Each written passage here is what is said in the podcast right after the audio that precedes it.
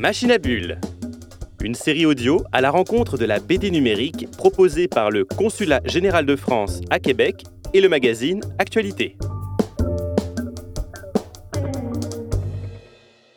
Bonjour et merci à tous d'être euh, parmi nous pour ce quatrième et dernier podcast Machine à Bulles. Aujourd'hui, pour cette dernière rencontre, nous sommes avec Nicolas Rodelet, directeur général du labo de l'édition à Paris, euh, qui va nous parler de bande dessinée numérique, de secteur et de défis des créateurs. Bonjour Nicolas, merci d'être avec nous. Est-ce que vous voulez vous présenter euh, rapidement ainsi que le labo de l'édition? Bonjour, oui, donc je dirige euh, depuis une dizaine d'années le labo de l'édition, qui est un lieu créé par la mairie de Paris pour à la fois soutenir les jeunes entreprises innovantes du secteur de l'édition et accompagner le secteur originellement dans sa transition numérique, mais aujourd'hui aussi dans les transitions environnementales et euh, sociologiques. On accueille euh, chaque année une dizaine de startups dans la partie euh, incubation pour les accompagner dans leur développement. Ça peut être donc des startups qui sont sur n'importe quel maillon de, la chaîne de l'édition, de, de l'auteur au lecteur, en passant par la partie édition, la distribution, les libraires, les bibliothèques, etc. Donc à chaque maillon de la chaîne, on peut avoir de l'innovation et ces projets donc sont éligibles euh, dès l'instant où ils apportent une, nouveauté, euh, qu'elle soit technique, qu'elle soit d'usage, qu'elle soit dans le modèle économique. Euh, elles sont éligibles pour être accompagnées au labo de l'édition pendant un an, sur une phase qu'on appelle l'amorçage. Ça, c'est pour la partie incubation. Et pour la partie soutien à la chaîne professionnelle du livre, on dispose d'un lieu événementiel qui nous permet d'accueillir des euh, acteurs professionnels sous différents formats, des tables rondes, des conférences, euh, des hackathons, des ateliers, des formations. Donc, euh, on essaye de, répondre à toutes les problématiques qui se posent au secteur et aux acteurs de, l'édition en, les accompagnant dans tous les, les, enjeux qui se, qui se posent aujourd'hui pour eux. Justement, en parlant des problématiques, si on s'intéresse plus particulièrement à la BD numérique, est-ce qu'il y a des défis en particulier que, que tu as pu observer à travers les incubations ou ta, ta, compréhension du secteur pour la création numérique? On a eu pas mal de projets euh, liés à la bande dessinée numérique euh, depuis, depuis l'ouverture du labo de l'édition. Et comme pour le reste euh, du secteur, il y a eu plusieurs phases, c'est-à-dire qu'il y a dix ans, je parle des, années 2010-2011, il y avait une vraie crainte que, que, le numérique balaye le monde du papier. les les acteurs avaient très peur euh, qu'il se passe la même chose que, dans la musique ou, dans la vidéo et que le, secteur soit complètement révolutionné par l'arrivée du numérique. Alors même si effectivement le, numérique a, révolutionné pas mal de choses, le livre papier n'a pas du tout été ébranlé par euh, l'arrivée du digital. Et pour la BD, effectivement, on a, eu pas mal de projets de plateformes de vente de BD numérique. Aujourd'hui, tous les éditeurs, qu'ils soient en BD ou autres, euh, euh, ont numérisé leurs fonds. Et assez rapidement, tous les éditeurs avaient numérisé leurs fonds. Ils, ont eu des moyens euh, pour le faire. Donc aujourd'hui, je dirais que 90% de, euh, des livres papier et des BD aussi existent dans un format qu'on appelle homothétique et qui permet de consulter des bandes dessinées sur un ordinateur ou une tablette ou un, téléphone. Mais les projets en France, on a eu Isneo, qui était la plus grosse plateforme issue d'un euh, d'une coopération entre les grands éditeurs, euh, notamment ceux de Média Participation, d'Argo, Dupuis, Lombard, qui ont créé euh, cette plateforme il y a une dizaine d'années pour aussi concurrencer l'arrivée d'Amazon et de Comixology qui a été acheté par Amazon. Donc pour être fort sur une proposition, une offre de BD numérique. Et puis ça s'est accompagné aussi de, différents petits acteurs, euh, Sequence City, BD Buzz et d'autres plateformes qui permettaient de lire de la bande dessinée franco-belge euh, comme on dit euh, euh, chez nous, donc des, des, planches en fait, des planches découpées en cases, etc., classiques. Et il s'est avéré que ce format n'était pas très pratique en fait quand, quand, quand, on est sur même sur une tablette, quand on veut lire, une planche de BD, on, est assez rapidement gêné par, par la, navigation dans la planche, etc. Donc il y a eu ce, ce premier phénomène de déception, on va dire, euh, sur euh, l'expérience utilisateur. Et puis aussi le fait, je pense que, que l'analyse comme ça après coup, les, lecteurs, euh, le profil du lecteur de BD classique n'avait pas envie d'aller, de quitter le papier où il avait des beaux albums très, très, très bien faits, dont la mise en page est, conçue comme, comme faisant partie de l'œuvre elle-même. et donc, ce public-là n'a pas eu envie d'aller sur, sur le numérique. Et, et même aujourd'hui, donc dix ans après, je crois que Isneo, c'est à peu près 1% de la consommation de bande dessinée qui se fait en numérique. donc, c'est très, très peu même si euh, ça représente, euh, je crois, un chiffre d'affaires d'à peu près un million. C'est très très peu par rapport à la consommation de, BD papier. En parallèle de ça, a émergé un, format qui lui est très puissant de BD numérique qui s'appelle le, webtoon. Ça a commencé dans les années 2000. Euh, Donc c'est de la BD scrollable, verticale, qui se lit très bien sur un téléphone. Ça vient de Corée. En dix ans, ils ont réussi à, rendre cette nouvelle forme de bande dessinée. Certains se refusent à l'appeler de la bande dessinée, euh, rentable, puisqu'aujourd'hui, euh, ça génère 700 euh, millions d'euros, je crois, un peu plus en Corée, donc ce qui est plus important que le chiffre d'affaires de, toute la BD en France, papier et numérique. Et c'est un format qui, se répand dans le monde entier aujourd'hui, des très grosses plateformes qui s'installent dans toute l'Asie, aux États-Unis, en France. Nous, on a accompagné euh, Dailytoon, qui, qui est adossé à un acteur coréen, et qui est une plateforme française de Webtoon. Et aujourd'hui, euh, Dupuis, par exemple, lance aussi euh, son Webtoon Factory, donc sa plateforme de, Webtoon. Mais ça reste donc euh, sur un, contenu très particulier qui est du, manoir, le manga coréen, et qui s'adresse à une cible, on va dire, de 15-30 ans. donc de, de, millennials finalement qui, sont habitués depuis très longtemps à utiliser les outils numériques et, et pour qui ça pose aucun problème de lire euh, les BD en numérique et de payer euh, pour, euh, pour lire de la BD en numérique. Donc ça, c'est vraiment, le, je pense, la grande révolution dans la BD. Est-ce que des contenus français un jour viendront Je ne sais pas.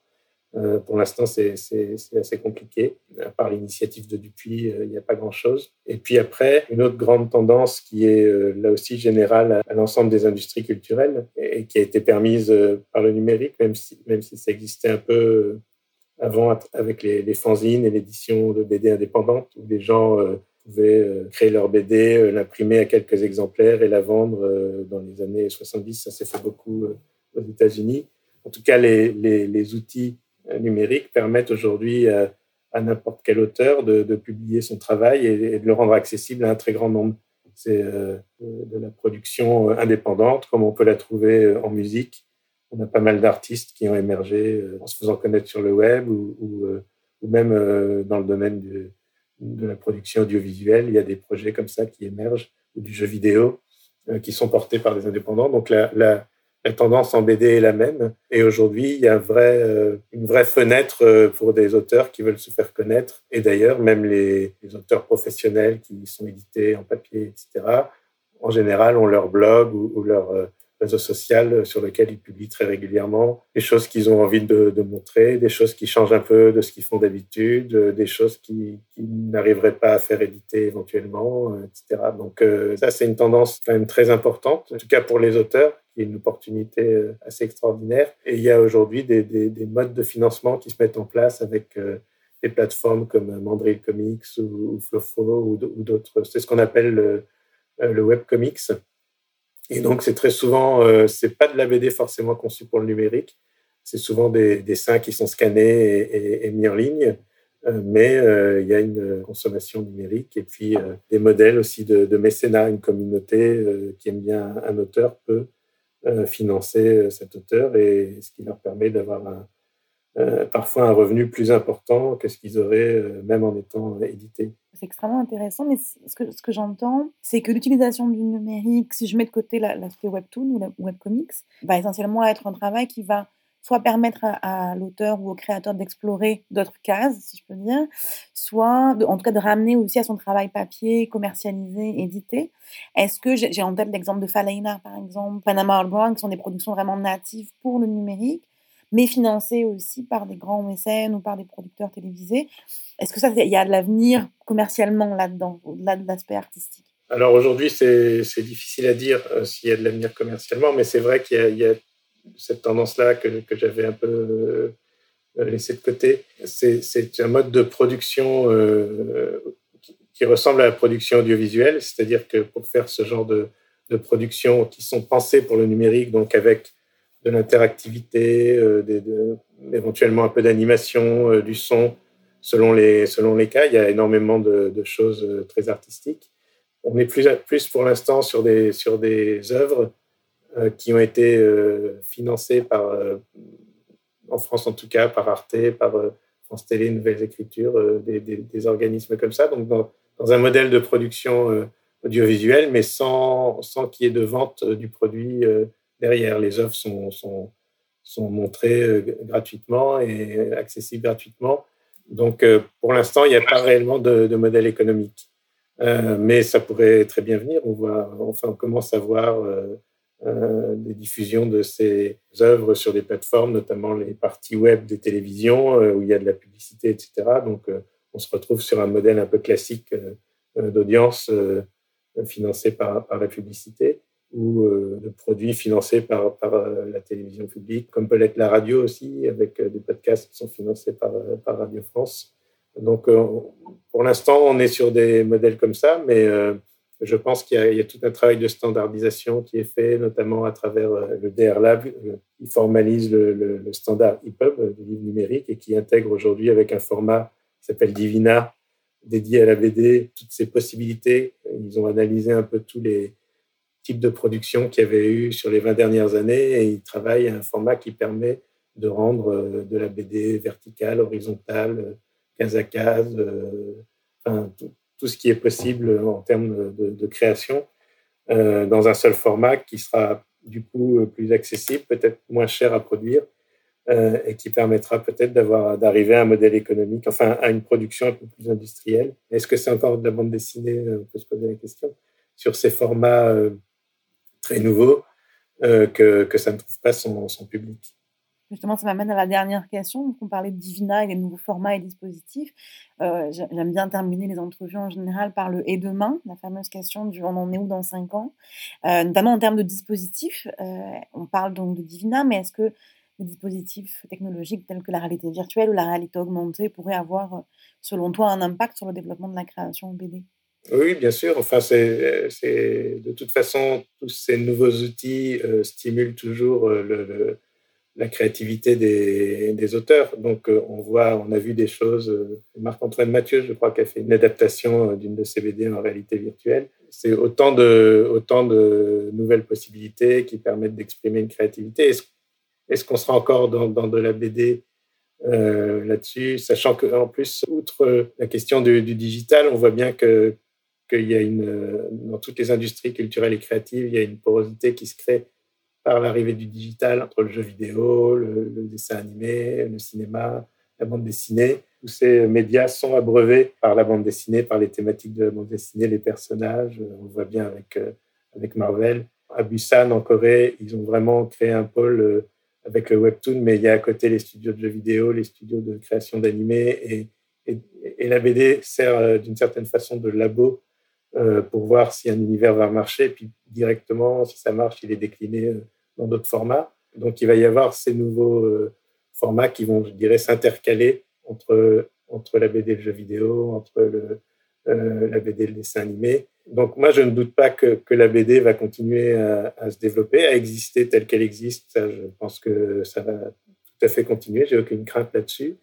Euh, et qu'il va y avoir euh, plus de, de moyens de, de, faire de la BD aussi, que ce soit du, webtoon, que ce soit euh, du webcomics qui reste très très proche de, de, la BD papier ou, euh, ou euh, des, choses vraiment très créatives qui s'en éloignent un peu, mais avec, avec ces nouveaux outils qui permettront de le faire de façon plus industrielle. Donc moi, j'ai une vision très optimiste de l'avenir de la, de la BD, où, où, je vois vraiment tout ça cohabiter avec l'arrivée de nouveaux, de nouveaux formats a été toujours, euh, de toute façon, ce qu'on a constaté dans les industries euh, culturelles et créatives. À chaque fois qu'un nouveau format est arrivé, il est venu euh, s'ajouter aux autres. En fait. Ben, merci, c'est effectivement un mot de la fin optimiste. merci beaucoup, Nicolas Rodley, pour cette entrevue. et puis, je vous rappelle que vous pouvez écouter les autres entrevues sur le site web Actualité. Merci beaucoup et à très bientôt. Cette série audio vous est présentée par le Consulat général de France à Québec et le magazine littéraire Actualité. Une réalisation signée La Puce à l'oreille et les studios Bakery. Pour aller plus loin, l'exposition Machine à Bulles vous emmène à la rencontre de la BD numérique en partenariat avec l'Institut français.